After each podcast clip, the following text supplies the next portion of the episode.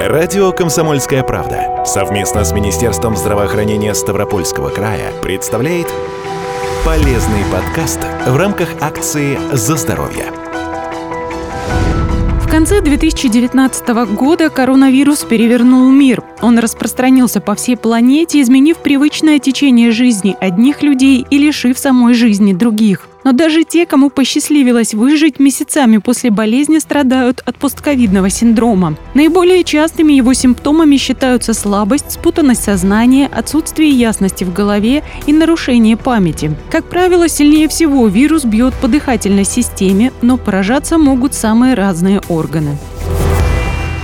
Вирус тропный э, не только к ткани дыхательной, он тропен э, прежде всего к эндотелию стенки сосудов рассказывает заведующая неврологическим отделением для больных с острым нарушением мозгового кровообращения Ставропольской краевой клинической больницы Мадина Богатырева поэтому, естественно, он вызывает соответствующие изменения. И постковидные осложнения, в зависимости от тяжести течения самой коронавирусной инфекции, они проявляются по возрастающей сложности. Поэтому инсульты, инфаркт, какие-то другие соматические заболевания, не только сосудистые, но мы сейчас говорим в частности о сосудистых, конечно, риски увеличиваются. Тем более, если пациент после пролеченной коронавирусной инфекции далее не соблюдает какие-то ну, рекомендации по приему там, антитромбоцитарных, антикоагулянтов, там, которые ему прописывают на длительный срок. В период лечения больного с ковидом важно предупреждать не только легочные, но и другие возможные осложнения, одним из которых может стать инсульт. Появляется все больше доказательств того, что коронавирусная инфекция может вызывать необычную свертываемость крови, а инсульт стать следствием этого процесса. Есть и факторы риска, на которые нужно обращать особое внимание и медикам, и самим пациентам.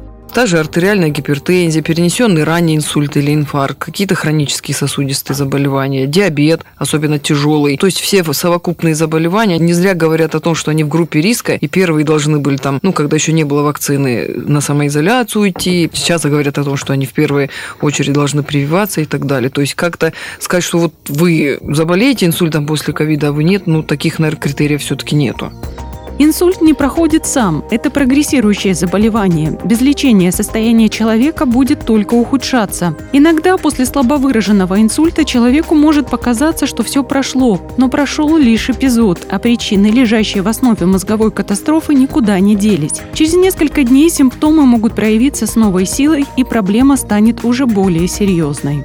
Есть зависимость от там, всплеска заболеваемости ковидом и снижения потока пациентов. То есть люди, которые могут перетерпеть там, ну, не тяжелые там течение инсульта, они, э, как правило, остаются дома. А вот потом, когда заканчивается это первая, самая, вторая, третья, там, четвертая волна, когда идет заболеваемость на спад, и вот эти уже присоединяются еще и постковидные сосудистые пациенты, тогда вот у нас отмечается как раз рост. Но мы можем сравнивать вот именно снижение именно вот такие вот, знаете, синусоиды именно вот в эти два года ковидные. О том, что у людей, которые переболели коронавирусом, может развиваться инфаркт и инсульт, предупредили и в Роспотребнадзоре. Как отмечают специалисты, проблема тромбообразования и коагуляционных нарушений после выздоровления от коронавируса является одной из главных проблем постковидного синдрома. Чаще все-таки это вот э, инфаркты мозга ну, ишемические инсульты, потому что все-таки вы правильно сказали, это тромбообразование. Ну, кровоизлияние, оно развивается у пациентов, да, бывают инсульты геморрагические, но напрямую связи, наверное, с ковидом нет. Ну, разве что только пациент бесконтрольно принимал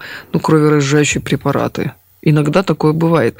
Но ну, тут связи с ковидом нету. А уже вот ишемические изменения, да, они связаны с непосредственно с изменением с этой вот коагулопатией, которая приводит ковид. Люди, перенесшие COVID-19 в легкой форме, не всегда выполняют рекомендации врача, особенно если это требует длительного приема лекарств. И это может быть опасно, поскольку после коронавируса возможны отсроченные инсульты, причем нередко у людей в возрасте от 20 до 45 лет. Это так называемые молодые инсульты. Иногда лечение постковидного синдрома становится междисциплинарным, то есть больным занимаются сразу несколько профильных специалистов. И тогда инсульт становится лишь одной из множества проблем со здоровьем. Первая мишень – это ж легкие?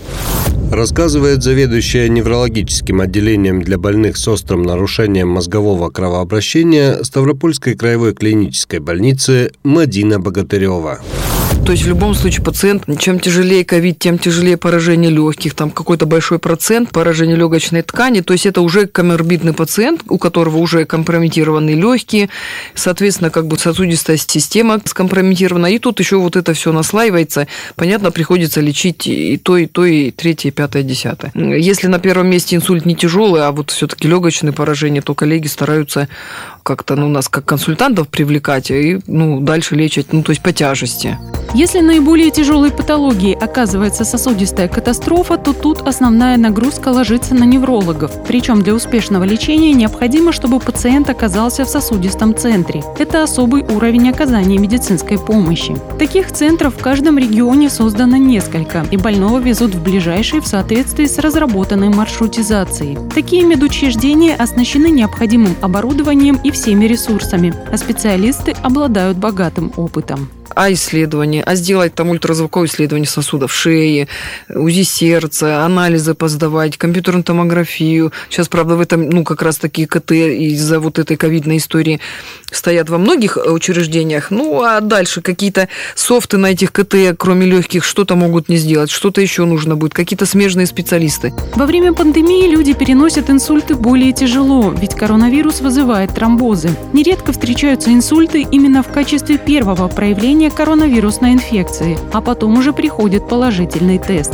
Основной причиной смертности от коронавируса, как правило, становится не сам ковид, а вызванное им осложнение. Чтобы избежать этих осложнений, если коронавирус все же был первоначален, нужно соблюдать все назначения врача. Во всяком случае, снизить риски инфаркта и инсульта можно. Терапия вот именно антитромбоцитарными препаратами и антикоагулянтами, то есть кроверазжижающие, влияющие на разные звенья э, гемостаза. Таким легким пациентам пациентам обычно ну, назначают антиагрегант, то есть препарат из группы аспиринов. Там тромбоаз, кардиомагнил, ацикардол, вот такие препараты. Это совсем легко. А кто более тяжело болеет, они пьют антикоагулянты. Чтобы люди понимали, там вот Нуксарелта, Продакса и Ликвис, вот эта вся группа, я думаю, все уже это знают про эти препараты. И по выписке из стационара их, конечно же, назначают на вот до месяца минимум. Поэтому люди обязательно их должны соблюдать. Не так сказать, а, да что со мной будет, я же вылечился. И вот тут начинается самая большая проблема, когда резко изменяется меняется гемостаз и усугубляется склонность к тромбообразованию. Этого ни в коем случае нельзя делать. Важно отметить, что вакцинация людей, перенесших инсульт, проходит по общеустановленным правилам. Единственное ограничение – так называемый острый период. Но после него, примерно через месяц, таким пациентам тоже рекомендуют вакцинироваться. В нынешней ситуации польза от вакцинации существенно превышает все возможные риски. С самого начала глобальной пандемии ученые пытаются разобраться, как COVID-19 влияет влияет на другие расстройства здоровья, особенно неврологические. Многих переболевших ковидом волнует потеря и искажение обоняния и вкуса. Такие симптомы в отдельных случаях могут сохраняться по несколько месяцев. Это действительно нервная система, то есть э, все начинается со слизистой носа, где у нас рецепторы, дальше это тракты и уже обонятельный центр в головном мозге. Самый худший вариант, когда ковид поражает обонятельный центр тогда восстановление гораздо более душещипательное, длительное и не всегда возможное. Но это крайне редкий вариант. Чаще оно заканчивается вот на рецепторах и трактах, поэтому оно восстанавливается. У кого-то быстро, у кого-то за три дня, у кого-то за неделю. Лично я на своем опыте хочу сказать, у меня его не было 4 месяца.